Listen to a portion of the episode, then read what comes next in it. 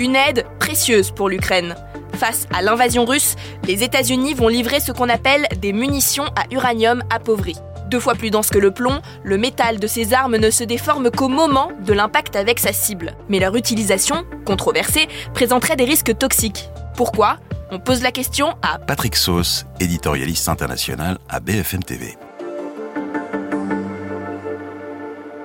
Elles sont controversées parce qu'elles ont un triple effet. Il y a l'effet voulu, militaire, qui est de percer euh, des blindages.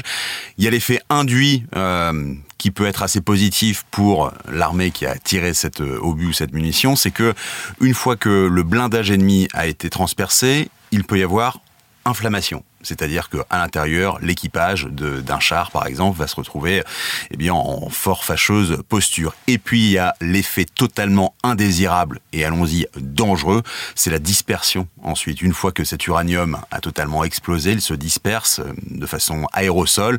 Et ça, ça a des effets, évidemment, sur la faune, sur la flore et sur les habitants qui seraient amenés à revenir une fois que les combats seraient terminés. L'uranium appauvri, ça peut rester sous forme d'aérosol justement ou de petits résidus jusqu'à 4,5 milliards, je dis bien milliards d'années. Donc si euh, eh bien euh, il y a eu euh, des, explosions d'uranium appauvri parce qu'il y a eu un certain nombre d'obus qui qui ont été projetés dans cette zone-là, eh bien l'inhalation peut amener des cancers, notamment des voies digestives, des poumons et même si les études sont assez controversées parce qu'on est dans des zones notamment en Irak où l'utilisation a été assez forte.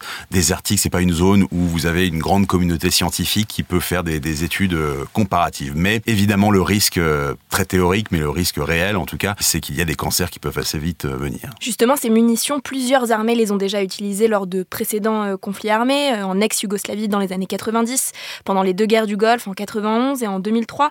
Est-ce qu'elles avaient déjà eu, à cette époque, des conséquences nocives? C'est compliqué. Il y a notamment ce fameux syndrome de la guerre du Golfe qu'on a observé chez les Américains, qu'on a observé aussi chez les soldats français et certains scientifiques euh, ou euh, certains journalistes sont euh, assez euh, prompts, rapides à dire voilà, c'est dû à cette utilisation euh, d'armes euh, soit radioactives, soit chimiques, et l'utilisation de euh, l'uranium appauvri on n'a pas encore une fois d'études totalement euh, précises pour dire oui, il y a eu, euh, notamment chez les soldats français ou chez les soldats américains, euh, une résurgence des arrivées de, cancers qui sont dues vraiment à l'uranium appauvri. Mais il suffit de voir la composition en fait de, de l'uranium appauvri pour comprendre que on est en face de quelque chose d'assez nocif. Et est-ce qu'on sait comment a réagi Moscou à cette annonce?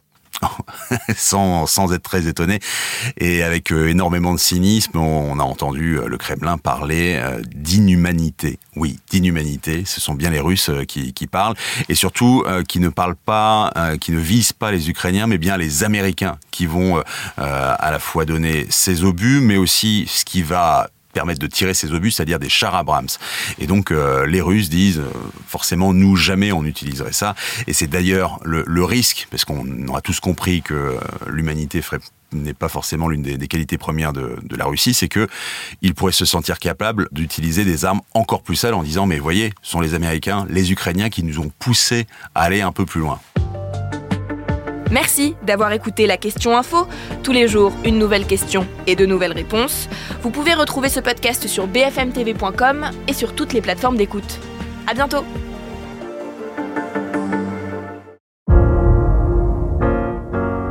Vous avez aimé écouter la question info? Alors découvrez le titre à la une, le nouveau podcast quotidien de BFM TV. Les grands récits de l'actualité, des témoignages intimes c'est tous les soirs sur vos plateformes préférées. À bientôt!